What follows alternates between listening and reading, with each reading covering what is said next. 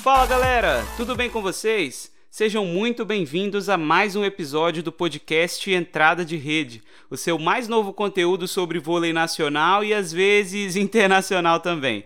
Meu nome é Hugo Araújo e é um prazer estar mais uma vez aqui com vocês. Hoje, no nosso episódio, nós vamos dar o nosso tradicional giro internacional é, no Giro Internacional, a gente vai parar na Itália e ali na Rússia para falar sobre o que as nossas brasileiras têm feito nas, nessas ligas. E aqui no vôlei nacional a gente tem muito assunto para comentar. A gente tem Mari de volta no Fluminense, agora confirmada. A gente tem que a, a Superliga masculina começou, então a gente vai fazer uma análise geral dessas primeiras rodadas, né? A gente está na segunda rodada já, partindo para a terceira. E a gente tem a Supercopa, né, entre Dentil Praia Clube e Sesc Flamengo para comentar 7 a 7, atuação por atuação. Então, fica com a gente aí, cola com a gente para você não perder nenhum detalhe. Antes de começar é, a falar sobre esses assuntos, eu queria dizer para vocês que lá no nosso Instagram, o arroba entrada de rede, a gente está divulgando muitos conteúdos para vocês. A gente tem trabalhado para que vocês tenham acesso a mais conteúdo de vôlei. Né? É, é, essa foi uma dor que surgiu no início do projeto. Então, quando eu estava lá na pandemia, já contei essa história para vocês. Eu falei, poxa, a gente não tem tanto conteúdo assim para consumir do esporte que a gente gosta, né? Não tem tantos artigos, não tem tanta opinião. E é por isso que esse projeto surgiu. E agora a gente também é blog. Então, é essa notícia que a gente queria dar para vocês. Já foi divulgado no nosso Instagram. A primeira matéria é, sobre o, o, saldo né, do, do Super Vôlei para o Curitiba foi publicada lá também. Então, prestigia a gente, dá uma olhadinha lá no nosso Instagram, é, entra no site, lê a matéria, me fala, me conta o que vocês acharam. Eu espero muito que vocês é, apoiem a gente nessa nova etapa do projeto. A gente continua como podcast todos os domingos, mas além disso, a gente tem agora o blog. Então é, é gratificante demais para mim poder ter essa plataforma também. É uma coisa que eu gosto de fazer, que eu gosto de, de passar para vocês e espero que vocês curtam bastante. Então, gente, é 0800, tá?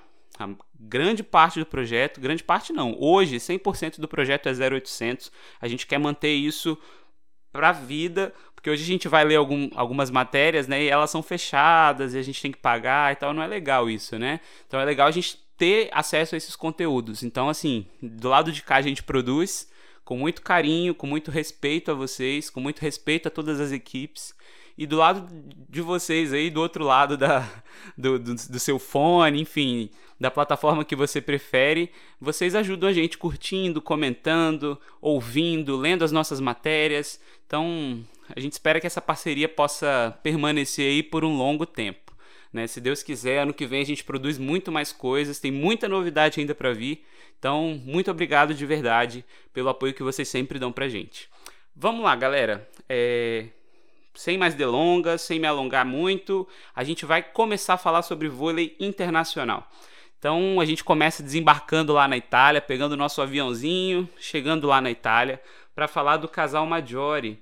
Casal Maggiore que não sei se todos sabem, mas é a equipe onde a Rosa Maria e a Ananda estão jogando, né? A levantadora Ananda e a Rosa Maria estão atuando. O casal Maggiore infelizmente perdeu o jogo para o Monza por 3 sets a 2, né? Um jogo de viradas ali, um time abria vantagem, outro virava, um time fazia um set, outro time fazia outro set.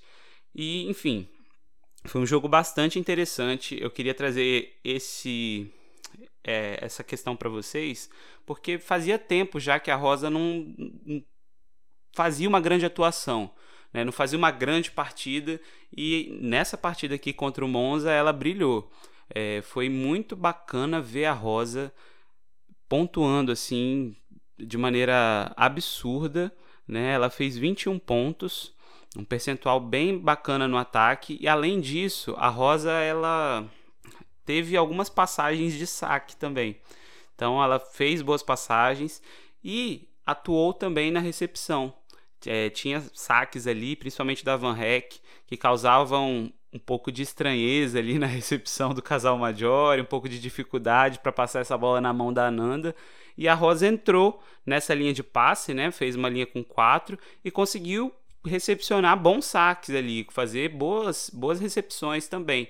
Então foi uma atuação muito bacana da Rosa, apesar do, do casal Maggiore ter perdido, a Rosa Maria atuou muito bem e mostra que ela é uma jogadora extremamente versátil, né? Eu acho que quando a Rosa Maria atua dessa forma, os olhos, né, acabam se voltando para ela ali, porque ano que vem a gente tem Olimpíadas, a gente não sabe o que, que o Zé vai fazer, mas a gente sabe que o Zé gosta de jogadoras versáteis. Eu não sei se você concorda com Rosa Maria na seleção, se ela vai de ponta, se ela vai de oposta, não sei qual é a opinião de vocês, mas eu estou aqui falando da cabeça do Zé, pelo que o Zé já falou, de entrevistas que ele já deu. Né? Eu estou prometendo para vocês um episódio para analisar a, a, seleção feminina, qual a escalação que eu faria, por exemplo, mas eu quero deixar isso mais para frente. Eu acho que a gente ainda tem muita temporada para observar essas jogadoras, para ver se elas vão render, se elas não vão, quem vai estar tá no melhor momento. Então, assim, voltando aqui, é a cabeça do Zé, pelo que o Zé já falou. Ele gosta de jogadoras versáteis, jogadoras que podem atuar tanto na ponta quanto na saída de rede. Então, a gente espera né, que a Rosa continue fazendo bons jogos, que continue evoluindo. É um campeonato extremamente qualificado, né? O campeonato italiano está aí entre os três melhores do mundo, né? Tem, tem muita gente que acredita que ele é o melhor. E, enfim, está entre os melhores do mundo. Então, ela se destacar num campeonato de tão alto nível assim, com as principais estrelas do voleibol mundial jogando com ela e contra ela, poxa, é, é, muito bacana a gente observar esse crescimento né, da Rosa Maria. Então a gente espera de fato, de verdade, que ela continue aí jogando o fino da bola, fazendo o que ela faz de melhor e voltando com essa alegria, voltando para servir a seleção muito bem, que ela esteja voando e que o Zé tem um grande problema aí para resolver sobre quem ele vai levar. Isso que a gente espera, que todo mundo esteja no seu 100% quem ganha com isso é a seleção, né? Hoje a gente tem algumas rivalidades, a gente tem algumas preferências, mas quando chega a Olimpíada, eu acho que o clubismo vai embora, né? Quem é clubista e fica cego com o time e tudo mais, eu acho que isso acaba passando e a gente se une para torcer pelo Brasil. A gente se une para querer que o Brasil chegue ao lugar mais alto do pódio. Então, para que isso aconteça, todo mundo tem que estar 100%. Eu torço de verdade para que todas as jogadoras façam uma temporada incrível, né? Então, boa sorte aí para Rosa. Excelente jogo. Quem fez um bom jogo também foi a ponteira Natália. A Natália que está ali no Dinamo Moscou da Rússia, né? E, e dividindo essa responsabilidade no ataque com a Goncharova. Então, Natália e a Goncharova estão ali sustentando esse time. Só que a Natália fez um excelente jogo também é, o, o Dinamo Moscou voltou a vencer. Olha, gente, o nome dessas equipes é, é um trava-língua, assim, para mim, sabe? Não sei se vocês conseguem falar isso tranquilamente, fingir o costume. Meu russo não tá em dia, infelizmente, então eu vou falar bem devagar. o Dinamo Moscou jogou contra o Leningradica, Leningradica, ó, Leningradica, é, e voltou a vencer por 3 a 2 Foi um jogo bastante apertado. Né? A Natália ela fez 18 pontos, é, 11 no ataque, 5 no bloqueio e 2 no saque. Ela fez 18 pontos e ajudou bastante o Dinamo Moscou a vencer essa partida. É, o pessoal falou que ela carregou o Dinamo porque a Goncharova ela precisou sair. Né? Ela teve uma pequena lesão, foi, foi um pequeno susto assim, né? E ela saiu de quadra é, em determinado ponto ali do jogo e Natália teve que ser essa bola de segurança. Só que o time todo do Dinamo Moscou acabou indo nesse embalo da Natália. Né? Só para vocês terem uma ideia, só de bloqueio foram 24 pontos. Gente, 24 pontos de bloqueio. Meu Deus do céu, é muita coisa. A Fetisova, que é a central, né, central até de seleção mesmo da Rússia, ela fez 10 pontos de bloqueio. Então é muita coisa, quase um set só de bloqueio. Então o time atuou, coletivamente atuou muito bem. Né? A Natália no saque, no bloqueio, no ataque, é, veio para sustentar. A gente sabe que ali na Rússia, a Natália ela tem uma, uma responsabilidade a mais nesse time. Né? Além do ataque, ela precisa corresponder na recepção. A gente sabe que a Rússia não é muito conhecida pela recepção excelente, né?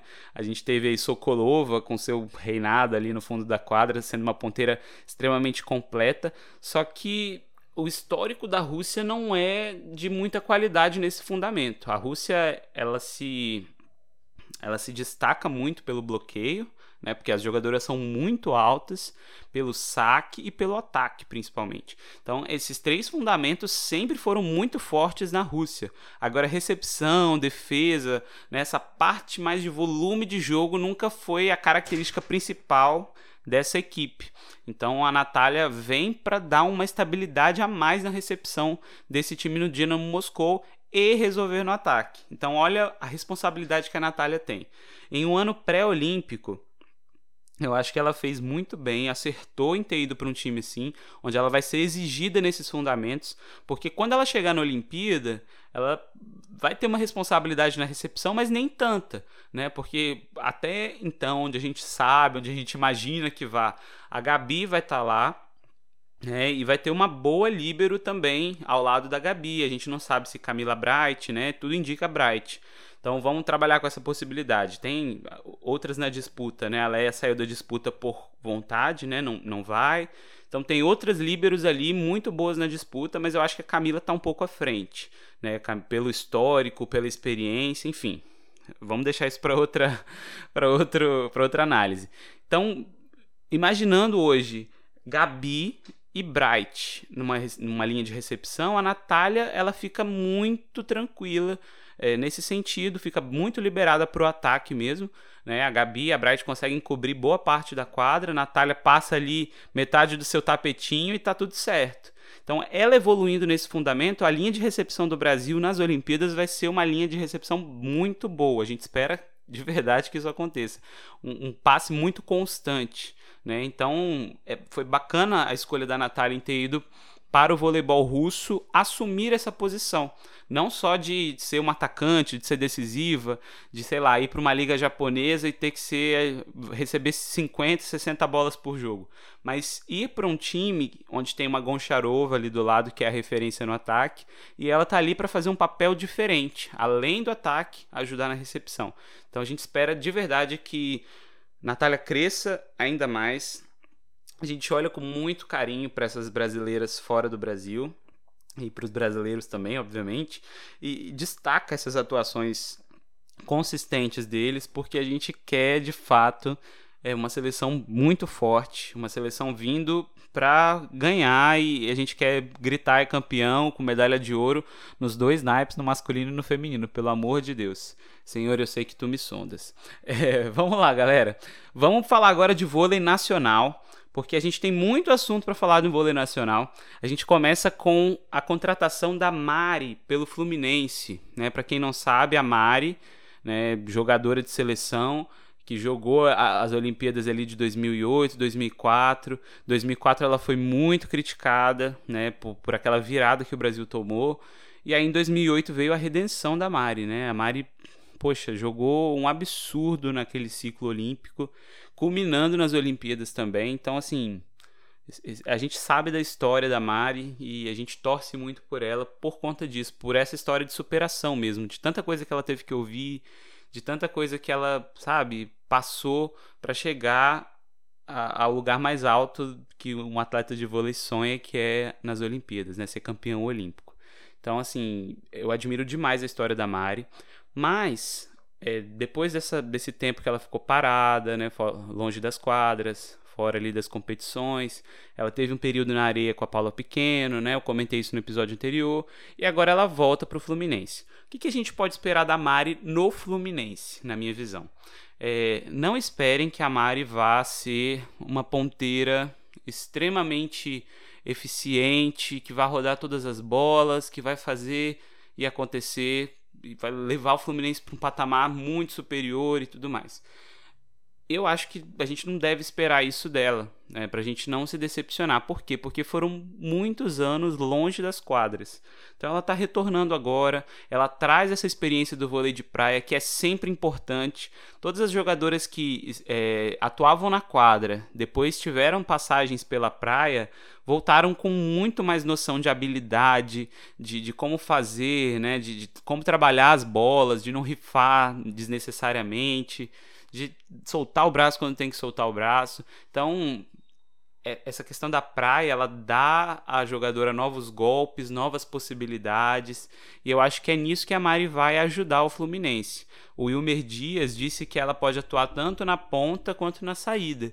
E o Fluminense contratou boas opções na ponta, né? O Fluminense não tem aquele investimento astronômico, mas ele tem excelentes opções na ponta. Então, tem Fernanda Tomé, tem a Daisy, né, a própria Júlia que jogou bastante, uma jovem promessa aí que vem mostrando, né, querendo seu espaço. Agora a Mari. Então, a gente pode esperar sim, eu acho que muita dedicação. Eu acho que a Mari não chegou, não voltou, aceitou esse convite para ser uma coadjuvante. Ela quer trabalhar, ela quer fazer o melhor, ela quer brilhar, mas também a gente não pode esperar a Mari de 2008 no Fluminense, né? Então, não sei. Eu espero de verdade que ela venha, surpreenda e faça uma Superliga astronômica. Mas criar essa expectativa muito grande em cima da Mari é ruim, porque a gente sabe que existem hoje, existe hoje na internet, né? É, um conglomerado de fãs aí, de pessoas que se dizem fãs, né? E, criam uma expectativa muito alta e quando a jogadora não corresponde, eles acabam atacando, massacrando ela nas redes sociais e tal.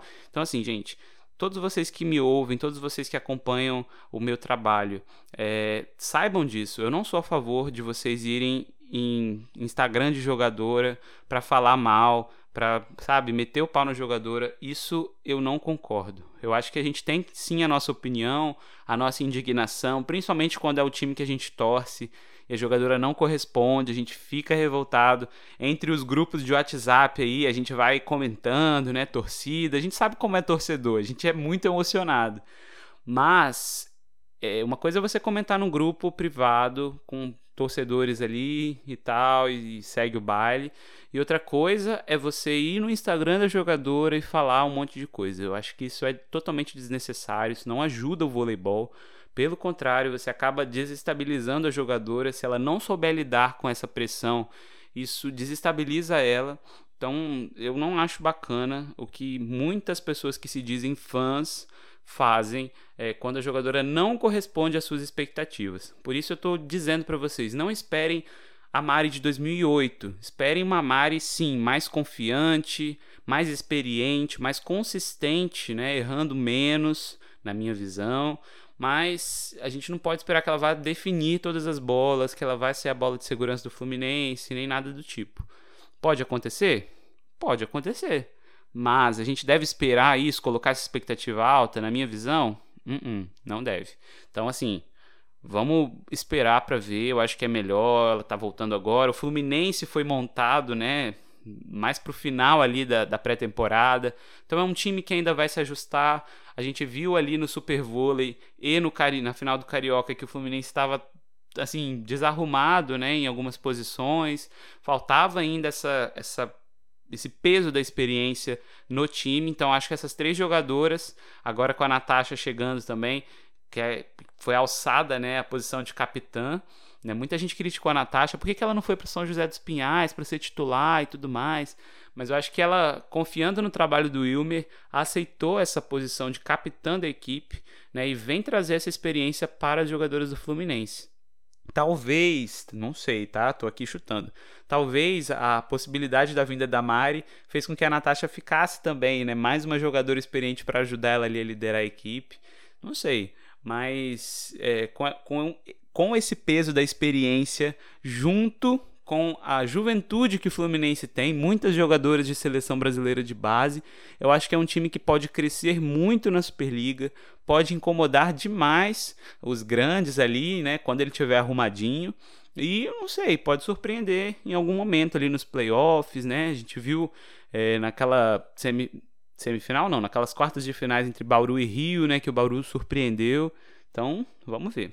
Vamos ver o que, que a gente é, tem é, nos próximos capítulos e a gente espera que os próximos capítulos sejam muito felizes para Mari e para o Fluminense também. A gente quer uma Superliga competitiva, a gente quer disputa ali mesmo, a gente não quer jogo fácil não. É, vamos lá. A gente tem, gente, também a Superliga masculina falando de Superliga. A Superliga masculina começou É, é, muito bacana ver que os atletas começaram de fato os trabalhos, estão ali evoluindo, estão buscando o seu melhor ritmo de jogo. E nesse primeiro momento, a gente tem cinco equipes invictas né, na, nessas primeiras rodadas. Né? Foram duas rodadas apenas que foram jogadas. Né? Teve time ainda que não disputou a primeira rodada. É o caso do Itapetininga e do Blumenau. Né? O primeiro jogo que seria é, da primeira rodada não aconteceu, então eles vão fazer esse jogo mais para frente. Mas enfim, é, equipes que estão invictas até o momento. Sada Cruzeiro em primeiro lugar, Taubaté no segundo lugar, Vôlei Renata no terceiro lugar, Minas em quarto e SESI em quinto. São as equipes que ainda não perderam na competição. Ah, Hugo, mas se elas não perderam, por que, que tem essa diferença de primeiro até o, o quinto lugar? Por conta de pontos, né, de 7 average, ou seja, é, se, se, um time ganhou de 3 a 0 e fez parciais boas, 25 a 14, 25 a 19, 25 a 17, e outro time ganhou também, mas de 3 a 1, é, as duas equipes ganham 3 pontos, mas a equipe que perdeu menos sets e perdeu menos pontos, digamos assim, tomou menos pontos, ela acaba ficando na frente. Então, por enquanto, a gente tem essas cinco equipes aí invictas. É, eu acho que de início a gente já pode ver que são equipes são as equipes que vão conseguir brigar pelo título, né? Que vão estar tá mais à frente ali para brigar pelo título, principalmente Taubaté, Cruzeiro. E aí eu coloco mais duas ali, que é o Vôlei Renata, né, o Campinas e o Minas. Eu acho que essas equipes aí vão vão brigar bastante. E o SESI, logo nesse início de temporada, já mostra a sua força, né, a sua evolução. Né? Não pontuaram ainda na competição Itapetininga, Montes Claros, né, o América Montes Claros, o Caramuru, o Vedacity Guarulhos e o Ribeirão, Pacaembu Ribeirão. Ainda não pontuaram na competição. Né? São equipes que têm um investimento menor, né, comparado com as outras, mas estão buscando aí seu melhor ritmo, evolução, enfim. Muita coisa pode acontecer, é apenas o início dos trabalhos. O que, que eu queria destacar aqui na Superliga Masculina? A questão do, do SESI, o, o time do SESI. É, a gente viu ali no Campeonato Paulista o SESI bastante jovem, modificado. Então, se você ainda não sabe, eu te conto agora. O SESI ele sofreu uma, uma um corte né, de investimentos muito grande da temporada passada para essa. Então, muitos jogadores que a gente estava acostumado a ver no SESI, o Alan, o William, é, o próprio Gustavão, o Lucão, jogadores Douglas Souza, que em outras temporadas, não necessariamente na passada, mas em outras temporadas vestiram essa camisa, é, nessa temporada a gente não tem isso. A gente tem jovens promessas que muitos deles né, atuaram nas seleções de base, foram campeões aí nas categorias de base e agora chegam no time adulto. É, se não fosse isso, eu acho que esses atletas não seriam alçados as categorias adultas agora.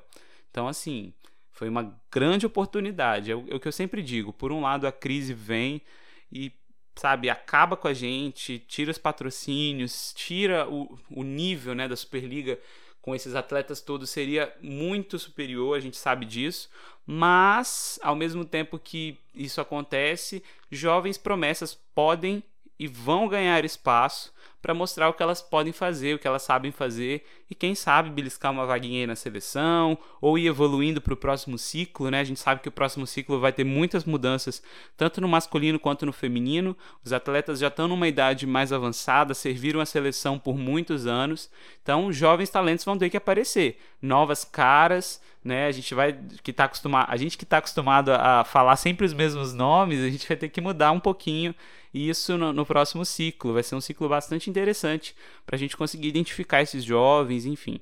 Então agora é o momento deles mostrarem as qualidades deles, mostrar que vieram, sabe, mostrar tudo que eles podem para que nas próximas temporadas eles consigam evoluir ainda mais, estar em times mais fortes e ganhar mais experiência, mais casca. Por que, que eu estou dando tanto destaque assim para o SESI, gente? Porque o SESI é uma equipe totalmente jovem, é o, o, único assim mais experiente do elenco que tem assim, né, títulos que, que a gente se ficar aqui falando, vai ficar o podcast todo falando é o Murilo. E o Murilo ele não está na ponta. ele tá improvisado de líbero. Improvisado não, né? Ele mudou de posição mesmo, já faz um tempo. Então, hoje ele é líbero ali no SESI. Ele não consegue mais atacar, né, por conta de lesões que ele teve no ombro, no joelho, enfim, tudo mais. Então, ele passa essa experiência, lidera os meninos dentro da quadra, ali como líbero. É o único mais experiente, assim. E da garotada, o Alan Patrick, que é outro ponteiro que vem fazendo até então uma Superliga primorosa. É, é, é, um pouquinho mais experiente que seus colegas, mas não, é, não chega a ser tanto. Né? Mas a qualidade do time do SESI é, é, surpreendente, assim, melhorou bastante. Marcelo Negrão vem fazendo um ótimo trabalho no SESI.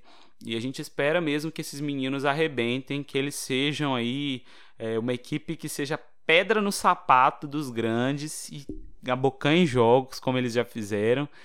E foi bastante interessante ver a evolução deles. Por quê? Porque no Paulista a gente observava um time que não tinha definição. Eles jogavam de igual para igual com qualquer um, chegava no final do set, não definiam. A ansiedade por fechar o jogo, por fechar as parciais, fazia com que eles se perdessem, errassem, né? o que é muito normal para um time jovem que ainda está né, tendo a sua primeira oportunidade. Então a gente via que eles precisavam bastante de, de casca, de experiência para definir o jogo, para definir, para fechar. E quando eles ganharam o primeiro jogo, é, foi, foi bastante interessante ver a, as declarações né, do, dos times, do, do, próprio Marcelo Negrão, que a equipe estava mais confiante. Ganhou o primeiro jogo, a equipe deu uma relaxada, falou: Poxa, é, agora eu sei que a gente pode ganhar, eu sei que a gente consegue. E aí eles estão trabalhando dia após dia para que esse, esse essa casca né, comece a ser formada, essa experiência comece a chegar e fazer diferença. Então, parabéns aí para o SESI, parabéns para todas as equipes que conseguiram manter o projeto na Superliga masculina esse ano, apesar das dificuldades. Então, todos os projetos, ganhando ou perdendo, merecem ser aplaudidos de pé pela valentia, né, pela coragem e determinação de manter o projeto em pé, porque a gente sabe que no Brasil é complicado o patrocínio para vôlei. É, parabéns aí para todas as equipes. Galera, a gente chega agora é, em notícia da Superliga Feminina. Antes da gente fazer análise da Supercopa, a gente tem que o, o Anderson ele foi demitido. Né? Eu acho que todo mundo já sabe, é uma notícia que chegou essa semana e é legal comentar com vocês. O Anderson, técnico do SESI Vôlei Bauru feminino, né? Foi demitido do cargo após a derrota para o Osasco ali no Super Vôlei. E o Rubinho, que já comandou o SESI masculino, foi contratado para assumir essa equipe do SESI Bauru. É, muita gente disse que a equipe é mal montada, né, que falta uma ponteira ali de definição e tudo mais. Mas, assim, eu, eu entendo a lógica do SESI Bauru na formação do time. Né? A Tiffany como uma ponteira de força, apesar da galera achar que ela deveria jogar como oposta em outro time, mas enfim, ela se adaptou a essa, essa posição, então a galera espera isso da Tiffany. Aí você tem uma Suelen, uma Vanessa que podem fazer um fundo de quadra. Enfim, a gente já analisou as, as equipes é, no primeiro episódio desse podcast. Mas assim, o que eu, eu penso, não, não foi que o time foi mal montado, eu acho que falta ainda esse time se encaixar. Tem uma equipe muito boa, mas como time ainda não, não encaixou, ainda não, sabe, não, não mostrou que veio. E é uma equipe com investimento muito bom, um investimento alto, uma equipe muito bacana, assim, que, que um técnico com essas peças poderia fazer muita coisa acontecer. A gente tem uma Polina Arrimova, a gente tem uma Castilho. Você já sabe o elenco do SESI, né? Não precisa aqui ficar falando. É um elenco de muita qualidade. Mas eu acho que precisava sim de novos ares. Né? O Anderson ele foi demitido do cargo de técnico, mas ele continua no sistema S ali no SESI, é, agora com as categorias de base, se eu não estou enganado, do masculino. Então, muito, muita sorte aí pro Anderson. A gente né, sabe que ele já fez pelo Brasil ali na seleção. E a gente sabe que ele é um cara que quer melhorar, que quer fazer, mas algumas coisas às vezes são necessárias, né, para a gente aprender, para a gente, sei lá, evoluir. E a gente espera que o Anderson consiga atingir os objetivos dele na carreira, né, os objetivos que ele tem. Muita, muita sorte aí, muito sucesso para o Anderson. E agora o Rubinho chegou. O Rubinho que estava acostumado a treinar equipes do masculino. A gente sabe que o Rubinho ele tem uma, uma lógica né, um sistema bem parecido com o do Bernardo. Então ele já trabalhou com Bernardo, é fã assumido, declarado. Enfim, tem a filosofia de trabalho muito parecida com a do Bernardinho. Isso no masculino. no feminino existem outras questões que precisam ser revistas, né? Eu estava vendo algumas entrevistas, alguns comentários, porque eu sou entusiasta de vôlei, mas eu não conheço profundamente a rotina, né? Enfim, dos treinamentos e, e tudo mais, problemas que podem acontecer. Por isso eu estudo bastante antes de passar qualquer opinião para vocês, antes de emitir a minha opinião aqui. Eu gosto de estudar bastante, de ouvir pessoas que estão ali no dia a dia por isso que o nosso trabalho é tão bem feito, assim, tão bem, sabe, conciso. Então, espero que, que isso seja perceptível para vocês aí do outro lado. O que, que eu estudei? Que, que em equipes femininas você tem problemas um pouco diferentes do, do masculino. Né? Você tem a questão relacional é, nos dois times, você tem a questão do relacionamento né, no masculino, tanto no feminino quanto no masculino, mas no feminino você tem uma, aspectos diferentes, é, sabe? Para lidar, para saber contornar. É, existem situações que não acontecem no, no, masculino e acontecem no feminino e vice-versa. Então, o Rubinho ele vai ter que estudar bastante e, enfim, pegar ali as dicas com o Bernardo, que está à frente do time do Rio de Janeiro de maneira muito vitoriosa há muito tempo e conversar, enfim, entender como que é esse time. Ele pegou um time que não foi ele que montou, que não foi ele que pensou, né? Isso tudo é muito complicado para um técnico. Então, quando você chega num time que você montou, você sabe exatamente os pontos fortes e os pontos que precisam ser melhorados desse time.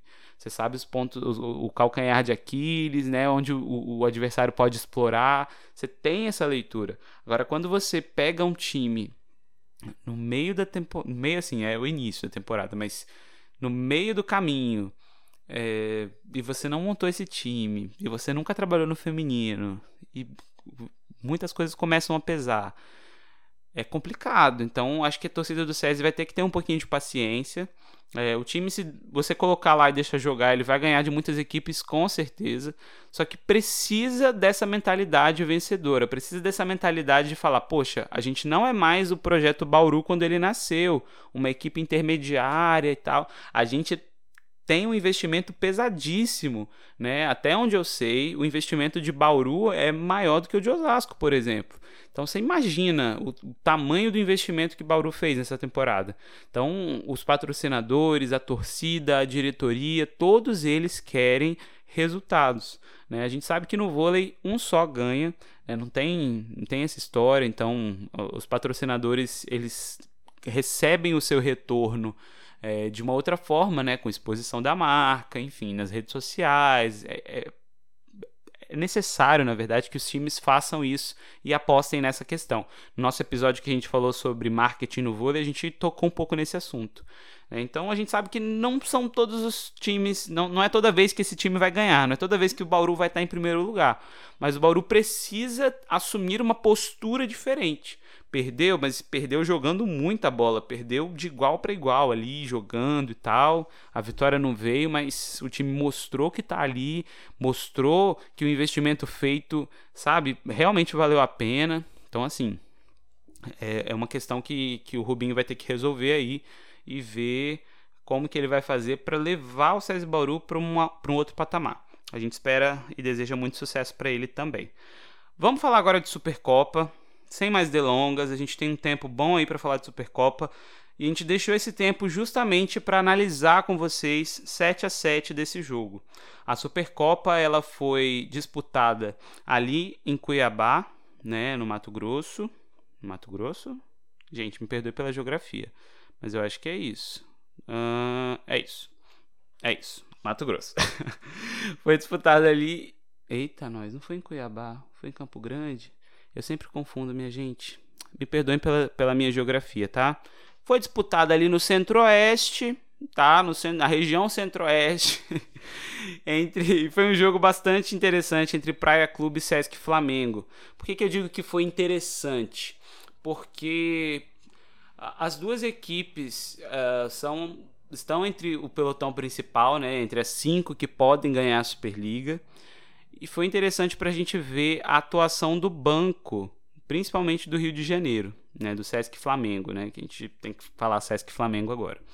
O Sesc Flamengo ele foi desfalcado para o jogo e a gente viu ali que a Ana Cristina viajou com a equipe, só que ela não pôde ser utilizada. Parece que ela teve um problema ali na unha, né, a unha encravada é, no pé e estava incomodando ela. E nesse início de temporada, eu acho que foi muito acertado é, essa, essa questão ali do Bernardo, enfim, da galera, de não forçar a jogadora desnecessariamente, entendeu?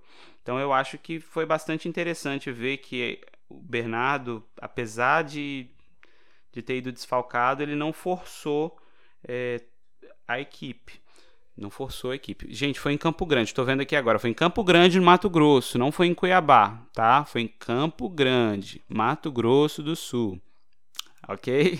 Campo Grande, Mato Grosso do Sul. Vamos lá. E lá em Campo Grande, é, as equipes mostraram que precisam, o Sesc Flamengo né, precisa evoluir e o Praia mostrou uma evolução muito grande. É, o Sesc Flamengo estava sem Camila Gomes, que, foi a, que é a líbero que foi contratada para ficar no lugar da na Natinha. Natinha, inclusive, operou, graças a Deus deu tudo certo na operação dela. Que, que tudo dê certo aí, boa recuperação, Natinha. Camila Gomes veio, bateu o joelho ali na, no Super Vôlei, no troféu Super Vôlei, e sentiu dores, sentiu um incômodo ali no joelho. Bernardo não levou ela, nem levou ela para Campo Grande. Deixou ela ali no Rio se recuperando, fazendo, sabe, um, um trabalho ali intensivo para que ela voltasse o quanto antes. E aí a gente teve Drusila improvisada de líbero. Né? Drusila já tinha feito esse papel ali no Carioca e voltou a fazer ali na Supercopa. E Ana Cristina teve esse, esse problema no pé, também não jogou. E aí o Rio começou com Amanda e Sabrina na ponta. Sabrina, para quem não sabe, é a oposta reserva do Sesc Flamengo nessa temporada. E aí a linha de passe foi Drusila, Amanda e a Sabrina. É claro, obviamente a galera ia para cima da Sabrina, por quê? Porque ela não é ponteira, ela é oposta. Então geralmente ela não participa da recepção. O Praia, no primeiro set, explorou bastante isso. Foi para cima da Sabrina e se deu muito bem. Né? Foi, foi uma parcial muito tranquila. A gente já entrou agora na, na análise do jogo. É, não, não, tem muito o que falar, né? Foi um chocolate do Praia Clube no primeiro set. Sacando na Sabrina, um passe muito irregular, Fabiola, tendo que correr atrás da bola toda hora. É, o Praia não viu dificuldade nesse primeiro set, na primeira parcial, e desde já começou a jogar muito consistente. Né? O Sesc Flamengo muito capenga ainda, né? a recepção não tão boa, o ataque, a Lorene não apareceu nesse primeiro set, a Amanda tendo que rodar umas bolas ali, tendo que assumir essa responsabilidade, mas não funcionou não.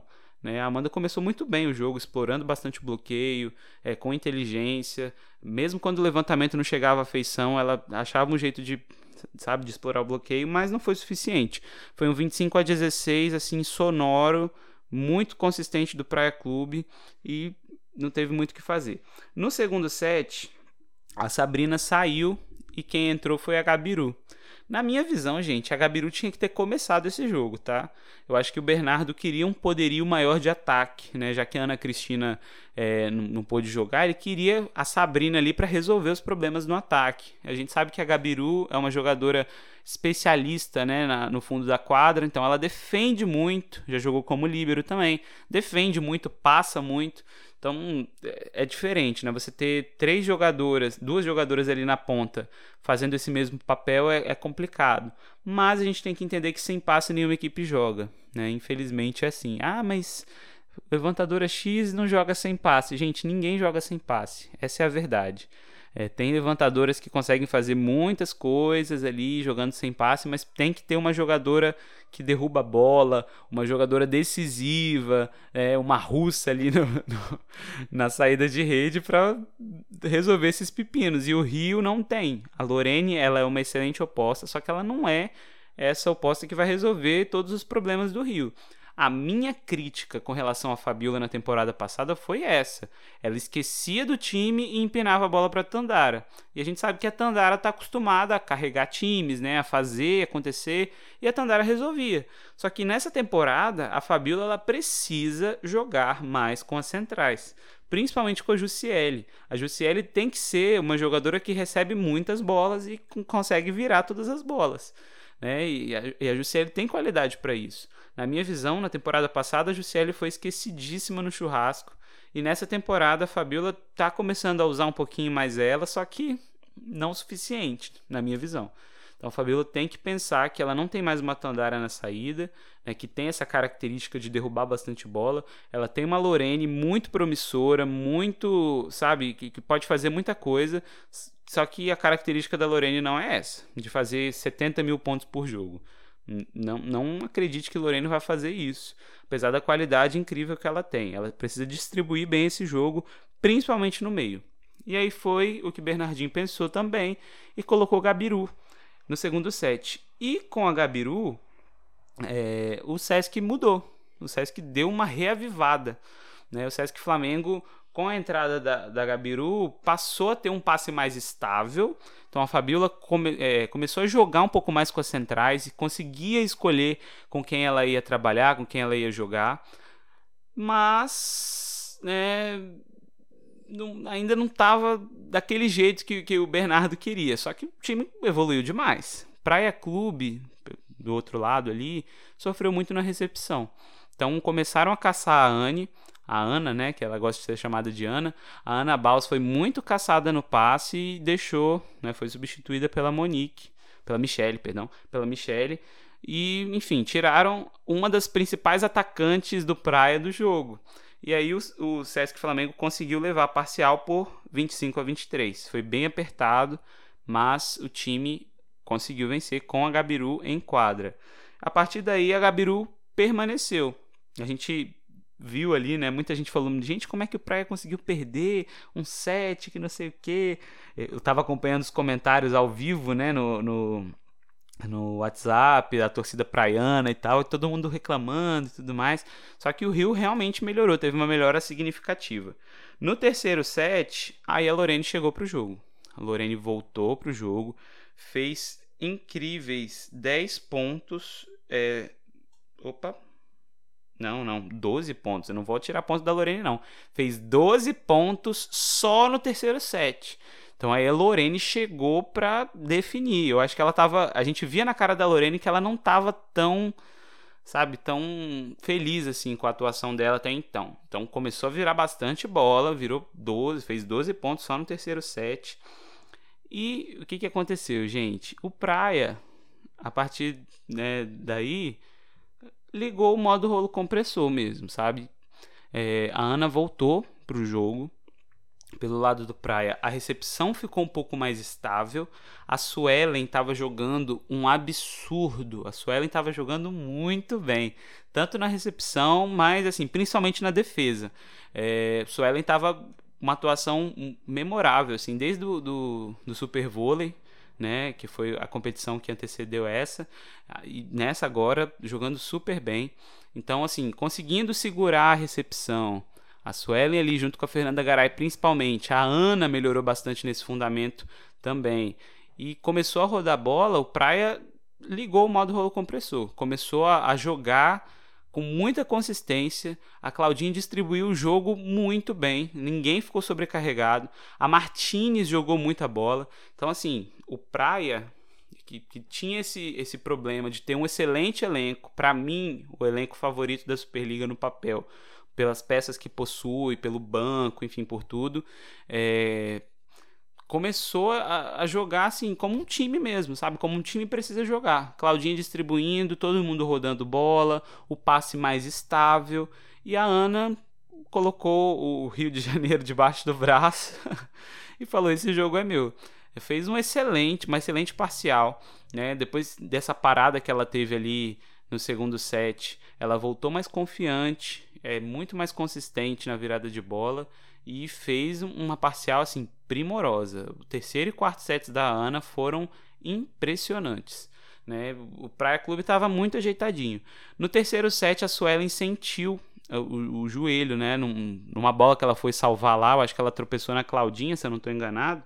Foi na, não, foi na Fegaray. Foi na Fegaray, ela foi salvar uma bola, a Fegaray botou para cima, ela foi tentar recuperar e aí se chocou com a Fegaray, teve que sair, né, para a entrada da Laís, porque ela foi atendida pela Marcela Gomide, né, que é da, do departamento médico do Praia, e enfim, precisou desse atendimento. Enquanto isso, a Laís no início sofreu um pouquinho, né? Chegou gelada do banco, tendo que assumir essa responsabilidade, mas depois foi muito bem, né? Conseguiu é, continuar essa estabilidade na recepção pelo lado do Praia. E aí, Claudinho distribuindo muito bem, muito tranquila, parcial também para o Praia, 25 a 21. Né? Gabiru continuou jogando bem ali pelo lado do Sesc Flamengo, a Lorena aparecendo, fazendo bastante pontos e tudo mais, mas não foi suficiente. No quarto set, minha gente, Martinez jogou muita bola, Ana também, e o Rio, mais uma vez ali, não viu a cor da bola. Quando o Praia ligou esse modo rolo compressor, é, acabou, acabou pro Rio, sabe? Foi bem consistente é, essa, essa vitória do, do Sesc, do Sesc, ó, do Praia Clube, em cima do Sesc Flamengo.